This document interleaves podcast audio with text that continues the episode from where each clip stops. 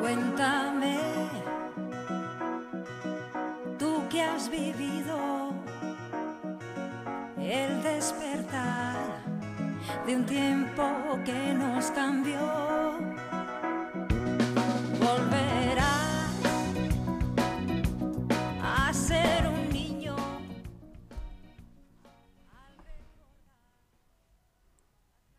Buenas tardes.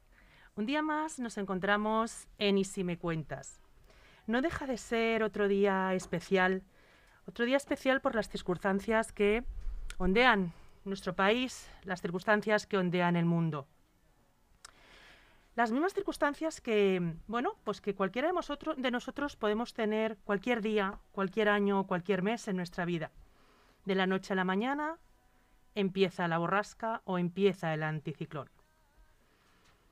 Hoy tenemos como invitada pues a una persona muy especial, especial por la camiseta que viste, especial por el tipo de persona que es y especial por la circunstancia que le tocó vivir. Una circunstancia que alteró en un primer momento, bueno, su vida, pero a la misma, al mismo tiempo que la alteró, la serenó. Eh, forma parte de, mi círculo cercano, forma parte del círculo de, bueno, pues de amistades de, Leganés. Y ese enero de 2018, cuando, mm, bueno, pues nos enteramos de esta noticia, todo el mundo nos quedamos perplejos y nos quedamos asustados y preocupados. Absolutamente todo el mundo que la conocía, menos ella.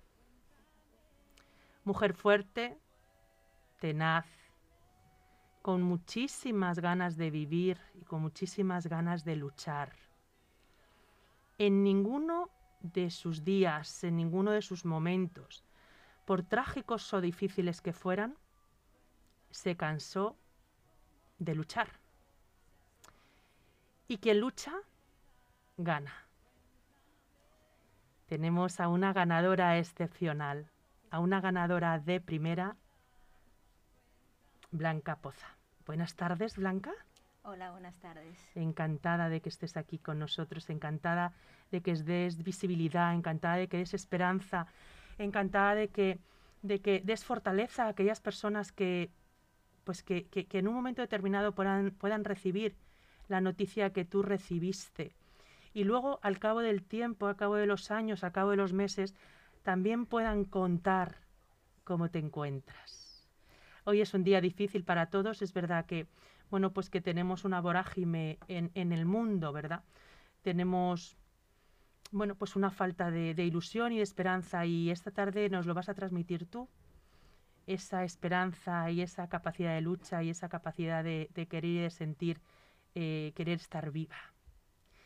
Pues cuéntanos, Blanca, cuéntanos qué pasó ese enero del 2018 o anteriormente a ese enero del, de, de, del 2018. Cuéntanos, ¿qué, qué, te, ¿qué, te, pasa? Bueno, lo primero agradecerte que, que, hayáis contado conmigo pues para dar este testimonio del que estoy feliz de poder transmitirlo para ver si, si bueno, doy una pizquita de ayuda y de esperanza a cualquier persona que pase por lo que yo pasé. Sé que, sé que, mmm, que estás tranquila, sé que, Sí. que, sé que estás bien, Sí. sé que, que bueno, mmm, tus pruebas y, y, y, tus informes son todos positivos, pero sí que te digo, Blanca, que vas a contar hasta donde tú quieras. Por supuesto que Vas sí. a contar como quieras y lo que quieras. Vale. Así que... Pues lo primero, la, la, noticia que quiero compartir es que hoy mismo he tenido revisión con mi, con mi oncólogo y todo está sigue bien. Y nada, seguir pasando las ITVs, como yo digo, la próxima en septiembre. Pero bueno, bien, como tú dices, eh, es verdad que, que de repente un día te puedes encontrar con una sorpresa bien buena que te toque la lotería. Ojalá eso yo no lo he vivido, pero me alegro por quienes le toque. Y hay otras que pues que te pega un mazazo con una mala noticia. Pero te tocó la lotería blanca. No, bueno, Te sí, tocó, me ha tocado la te ha lotería. tocado la me ha lotería, lo tocado, puedes sí. contar. Por supuesto que sí, no, no económica de dinero, ¿eh? No. Hubieses, hubieses dado todo por no tenerlo. La, la lotería que me tocó fue que, bueno, leí en su día que el cáncer es una lección de vida. Es una frase que me acompañó durante todo el proceso, porque claro, lo que no hemos dicho que se trataba de eso, de que a mí me diagnosticaron un cáncer de mama en el 2018. Ujú. Y es cierto que lo que te enseña es a vivir. Ya antes de que me lo diagnosticaran, sí que mucha gente, yo siempre decía, a mí no me hace falta una enfermedad grave, ni un accidente, ni algo gordo, para yo saber que lo que tengo es lo que realmente me merece la pena. Pero es cierto que cuando te toca, ves la vida desde otra manera, desde otra perspectiva. Afortunadamente yo digo, bueno, al principio le llamábamos en mi casa el puto bicho, con perdón de la palabra, pero es que era lo que nos salía. El puto bicho porque se lo dijo mi hija. Este puto bicho no sabe por dónde ha caído. Y al final yo le llamaba mi querido puto bicho, porque aprendí a quererle, porque me enseñó muchas cosas, porque me enseñó cuánta gente tengo a mi lado, cuánta solidaridad, cuánto amor. Y eso es una lotería realmente. ¿Te mereció la pena tenerlo? Yo creo que a día de hoy sí, ¿Sacaste cosas positivas? Muchas, muchas más que negativas. A ver, lo negativo eh, fue el proceso, porque era un cáncer de mama que yo no tenía ningún dolor. Todo lo dol- el dolor físico lo causaron, pues, los tratamientos, seis meses de quimioterapia, una operación quirúrgica, 33 sesiones de radio, mientras tuve el privilegio, entre comillas, de que me dieron dos trombos. Blanca, pero tú trabajabas y tú trabajas en un hospital. Sí, sí, Quiere decirse que la prevención claro, es, es muy importante. por supuesto. Tú tenías tu, reli- tu- religiosamente... eh, Exacto. Yo tenía mis revisiones precisamente porque yo ya me, bueno, tenía unos antecedentes, pero nada benignos tal, ¿Mm? y tenía mis revisiones anuales. Y en una de ellas mi ginecóloga me dijo, la próxima te la voy a hacer semestral. Yo que soy una, bueno, cabecilla loca, ni me preocupé. A los seis meses, pues vale. Y entonces a los seis meses, eh, cuando me hicieron la mamografía y fui a los resultados, me dijo, "Mm, te vamos a hacer una punción. Vale, me levanto de la mesa y la doctora comenta a su compañera, uy, y se levanta tan tranquila. Y digo, espera, perdona, es que me tengo que preocupar. ¿En el mismo hospital donde trabajas? Sí, sí, en Blanca? La Paz, trabajo en el Hospital de La Paz. Ujú. Eh, perdona, me tengo que preocupar. ¿Cuál es el protocolo? ¿Tengo que llorar? Dime qué tengo que hacer. Dice, no, no, no, es que no es normal que la gente se lo tome tan tranquila. Pero tú te creías lo que podías tener. Eh, yo creo que no era consciente, por eso digo, no, no, digo, me tengo que preocupar. Me dijo, no, de momento no, dije, pues ya está. Y ahí arrancamos ya pues con distintas eh, pruebas, diagnosis y tal, o sea, ¿Aparece el miedo ahí? no, no aparece el miedo. Cuando ya voy a la última consulta después de varias pruebas para verificar que lo que ella había detectado efectivamente era un cáncer, ella me acompañó mi marido a la consulta. Y cuando nos dio el diagnóstico, yo le miré, él me guiñó un ojo y con ese guiño de ojo me dijo, tranquila, con esto podemos. Y la única preocupación que a mí se me cruzó en ese momento fue, ay, mis hermanas, ni siquiera mis hijos, porque yo sabía que mis hijos iban a tomarlo como nosotros lo tomáramos. El Podemos era la fuerza de seguir la adelante. fuerza, la fuerza. Ahí tuviste el primer escalón de decir puedo. Sí, El guiño de tu marido. sí, el guiño de mi marido y su apretón de manos. ¿Qué hubiese, qué hubiese pasado si no tienes el guiño de tu marido? Blanca. hubiera tenido al llegar de ca- a casa, seguramente. ¿Sabes? O siempre tienes a alguien, como luego tuve un guiño mucho más gordo, que imagino que ahora contaremos. Cuando, cuando tú llegas a casa y tienes que comunicar a tus hijos que, Sí. que el dolor de madre hacia un hijo es tan, tan fuerte y, y duele tanto y, y es tan emotivo, porque tu marido en un momento determinado es la persona que, que decide vivir contigo, Sí. decide estar contigo libremente, pero eh, tus hijos son parte de ti. Quiero decir, que decidan o no decidan son tuyos. Pues Entonces, ¿cómo, ¿cómo transmites esa noticia sin transmitirle dolor? Pues eh, no teniéndolo. O sea, para mí era, si no tengo miedo, mis hijos no lo van a tener. ¿Y realmente no lo tenías, Blanca? No, en No. ningún momento pensé que ese cáncer iba a poder conmigo. En Sin embargo, to- momento. sí, sí, y, y la palabra cáncer tampoco te da miedo, No, ni, ni pronunciarla. no. De hecho, por ejemplo, mi hermana mayor, que era la que, digamos, peor lo llevaba y tal, eh, cuando nos juntamos y estaba mi sobrino, eso fue justo antes de Navidad, y su hijo, tía, ¿qué te pasa? Y mi hermana, ay, no, díselo tú, que a mí me... Digo, nada, hijo, que me han detectado un cáncer. Y mi hermana, ay, no digas esa palabra. Perdona, es que es lo que es. Y no hay que tenerle miedo. Porque si tienes miedo a pronunciar o a enfrentarte a lo que realmente es, no vas a poder vencerlo. ¿Le hiciste amigo o enemigo? Amigo, Amigo. Le hice amigo. Porque ante tu enemigo, Pues me siento débil. Y con mi amigo me siento fuerte. ¿le hiciste partícipe de tu vida? ¿Le hiciste partícipe de tu yo? Sí. ¿Querías Sí, que, viviera, digo- que viviera contigo Ya te he dicho que... o que muriera? Yo la llamé, le acabé llamando mi querido puto bicho. Hombre, no quería que se quedara conmigo. Yo llegaba a las sesiones de quimio y decía, que venga por veneno para el bicho, por favor, ponédmelo.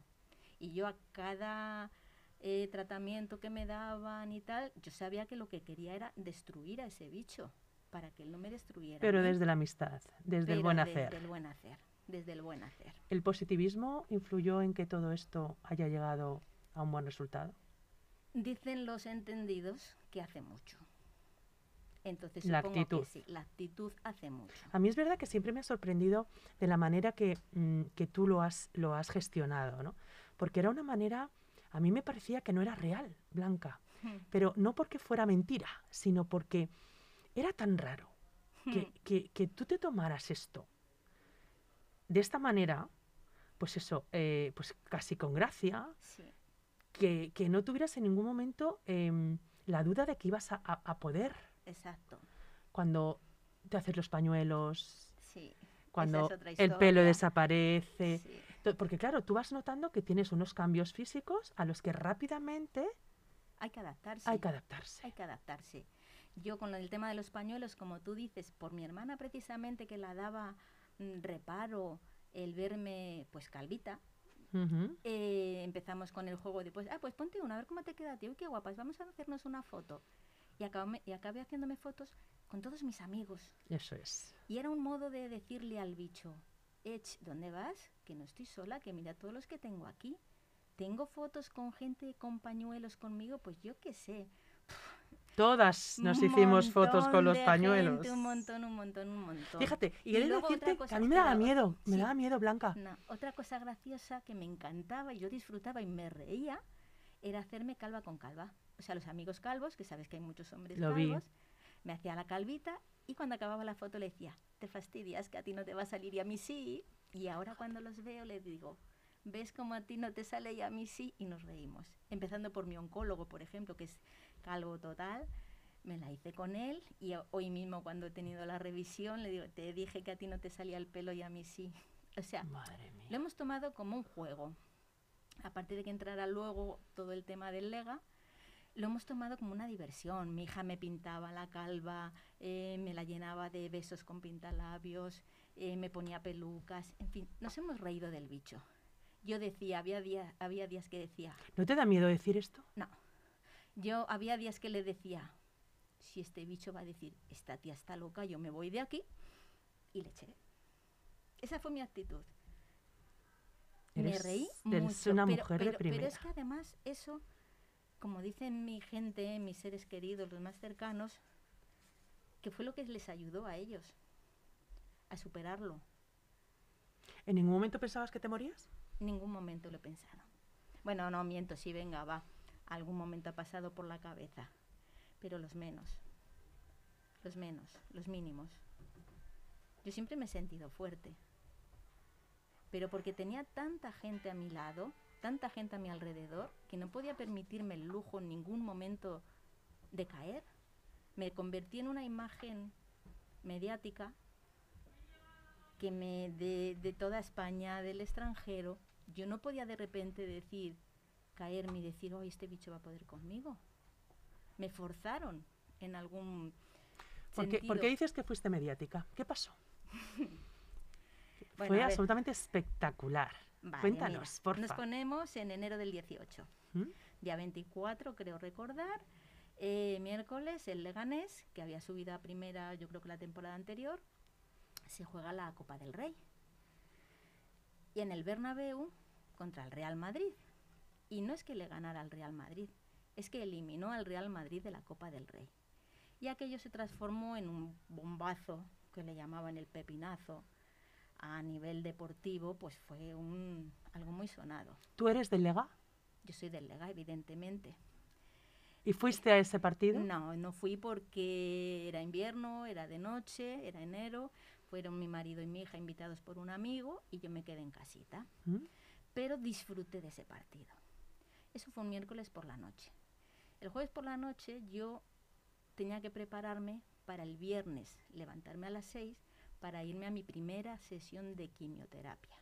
¿Cómo, cómo adoptas esa, esa, Vale, esa mañana? ¿Qué, qué, qué haces? Entonces, lo que te digo, aunque yo diga que era muy fuerte y no tenía miedo, pero algo había ahí de miedo. Porque Blanca, tú trabajas en un hospital y tú Sí. ves continuamente personas que, Exacto. que, que, que están en su mochila llevan esta enfermedad. Y en su mochila hay mucha gente que si el cáncer da miedo es porque se lleva mucha gente.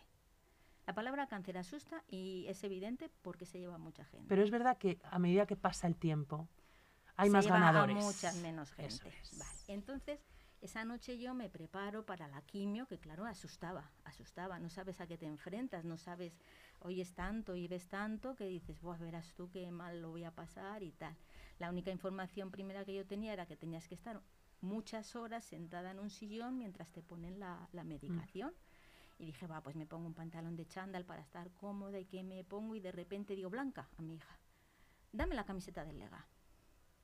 Como un, así, pum, un de repente, como dicen en el pueblo. Y me la puse, que aquí la llevo. Y entonces cuando llegué a las consultas del oncólogo, antes de darte la quimio, pasas por la consulta para ver si te pueden dar la quimio. El oncólogo tiene que estar flipado, Alucinado conmigo. alucinado, Vale, le, ¿no? tengo, le tengo flipado. No me extraña. Y entonces voy y le digo, mira lo que llevo, y me señaló al escudo. ¿Mm? Y el señor, bueno, el señor, mi querido Enrique, se desparramó encima de la mesa. Y le digo, perdona por el, pero es que yo hablo así. No me jodas que eres del Madrid. Y me dice, sí. Digo, pues te fastidias. Porque si el Lega ha podido con el Madrid, yo puedo con este bicho. Consecuencia. Tú has sido un poco chulita con esto, ¿eh, Blanca? Sido un poco chulita. No, he tenido que, agarrarle al toro por los cuernos y ya está. Total que esa misma mañana me hace mi marido una foto con el signo de, de la V con mis dos deditos, que en todas las fotos, aparte de mi sonrisa, mis, mis dos deditos. Y como yo le había contado la historia a mi hija, mi hija lo puso en las redes sociales de la gente moderna con el mensaje de si el Lega, mi mami en su primera sesión de quimio, si el Lega puede con el Madrid, mi madre puede con este bicho. Y aquello se hizo Fue Twitter, apoteósico. retweeter, Sí, retweeter, sí, retweeter, sí, sí. bueno, eh, televisión, prensa, radio, Blanca se transformó de repente en alguien mediático. Eh, nos invitaron al palco ese domingo a ver el partido. Y Hiciste el saque de honor. Eso fue después. Primero, ese enero del 18, fuimos al palco al, a ver ¿Mm? el partido con mi marido, mi hija y bueno, pues genial. Y luego ya empezó todo el, el proceso mío de pérdida de cabello, de pañuelos y tal. Fotos con calvos y en, y en una de estas le digo a mi hijo. Entonces había un jugador aquí que se llama Anrabat, que era calvo también todo, de estos afeitados. Y digo a mi hijo, digo, ¿qué te apuestas? ¿A que me haga una foto con Anrabat calva con calva y otra con, un pa- con pañuelos con un jugador? No me hice una foto con un jugador, me la hice con todos. Me invitaron un día. ¿Qué decía, ¿Qué decía Victoria cuando te veía con ese, con ese ansia de Pues con ese ansia de Victoria, con ese feliz, ansia? Feliz, feliz, feliz. Yo creo que como cualquier persona, pues feliz. ¿Te verdad abrieron las puertas de su casa? Me abrieron, yo, vamos, formaba parte de la familia del Lega. Estuve en entrenamientos, me metí en el vestuario, se pusieron todos los pañuelos, todos los pañuelos, que claro, yo no llevaba suficientes y se ponían toallas, camisetas, lo que pillaban. La foto calva con calva con Anrabat, en fin, genial, una mañana maravillosa. Y de ahí el público o los aficionados empezaron a presionar, digamos, de que tenía que hacer un saque de honor. Como llegó el verano y tal, fue en el septiembre contra el Villarreal que hice el saque de honor. Y la verdad es que fue un honor. Tendrás que ir más veces a ver al Lega Pues para que sea. Pero de una manera más efusiva, Blanca, porque estamos en segunda. Que Y el Lega tiene que que pasar yo- a primera. Pero que yo voy, que yo voy, que yo voy. Pues tienes que hacer algo. Seguimos yendo. Tienes que hacer ahí, algo para que el Lega ahí vuelva a ser de primera, Blanca, por Dios. Ahí, ahí están mis chicos peleando, hombre, que ya vamos subiendo. Ahora llevamos una rachita un poquito mejor. Bueno, Llevamos bueno, una bueno. rachita un poquito mejor. ¿Hay un antes y un después de todo esto? Eh, referente a que te... A todo. a todo. Pues Porque pasas, pasas de, de tener eh, esta enfermedad, Mm, pasas de ser, mm, bueno, admirada, mm, pasas de, de ser mediática y ahora vuelves a tu vida medianamente normal, con tu trabajo.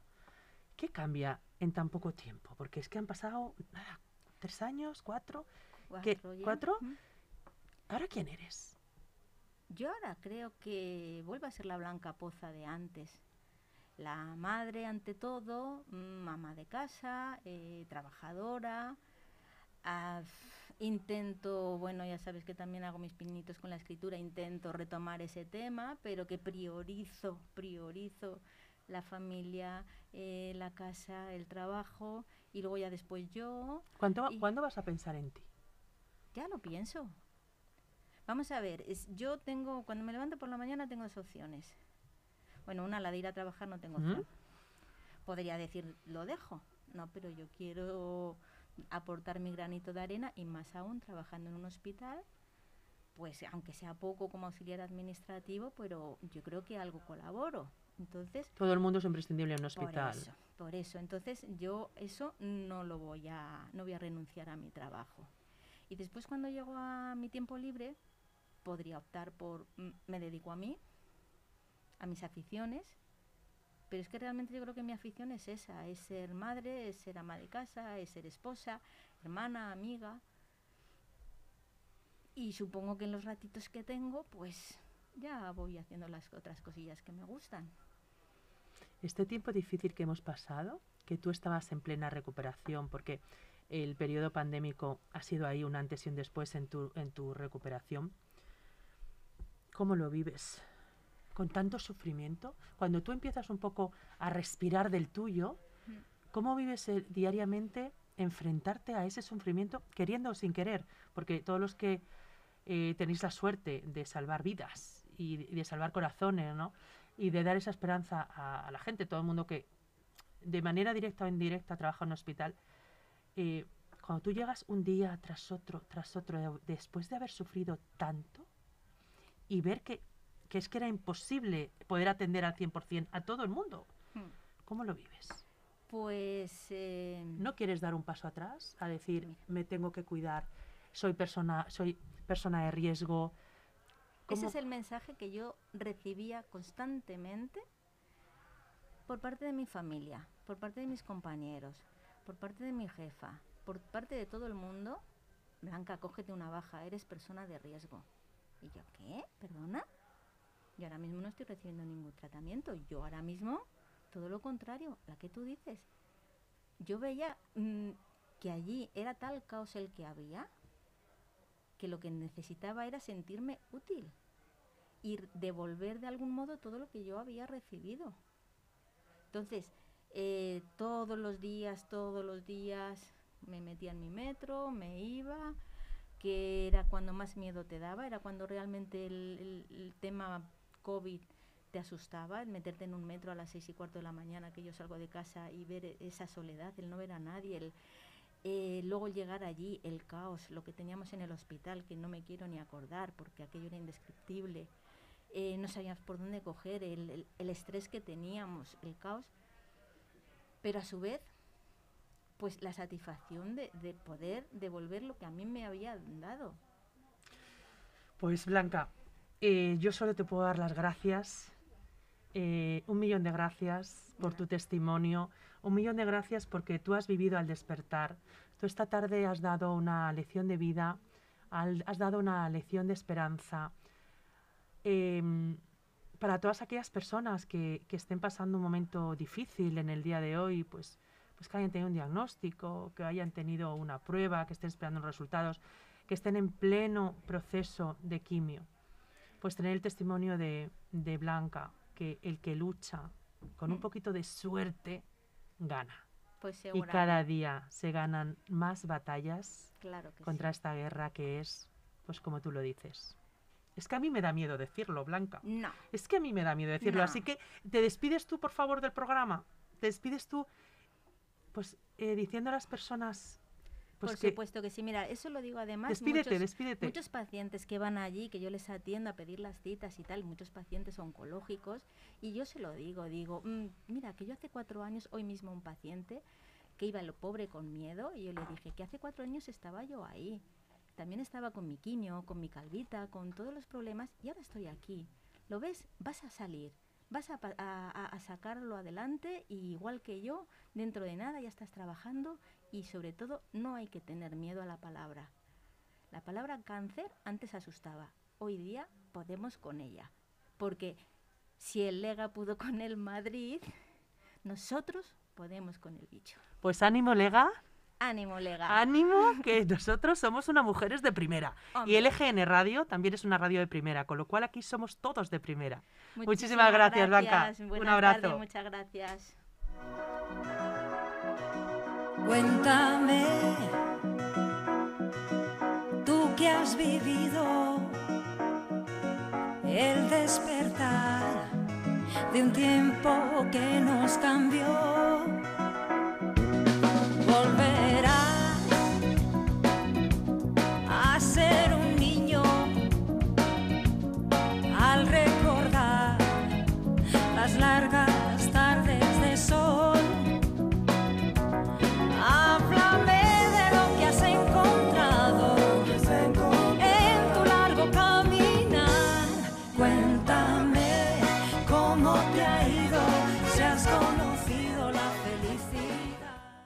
Si te gusta la gestión de los vehículos, esta es tu oportunidad. Despacho profesional especializado en el asesoramiento integral, fiscal, contable y laboral para empresas y autónomos, ubicado en el barrio de Salamanca, busca para su equipo de profesionales internos a un administrativo de tráfico. Envía tu currículum al grupo emgestión arroba grupoem.info o llama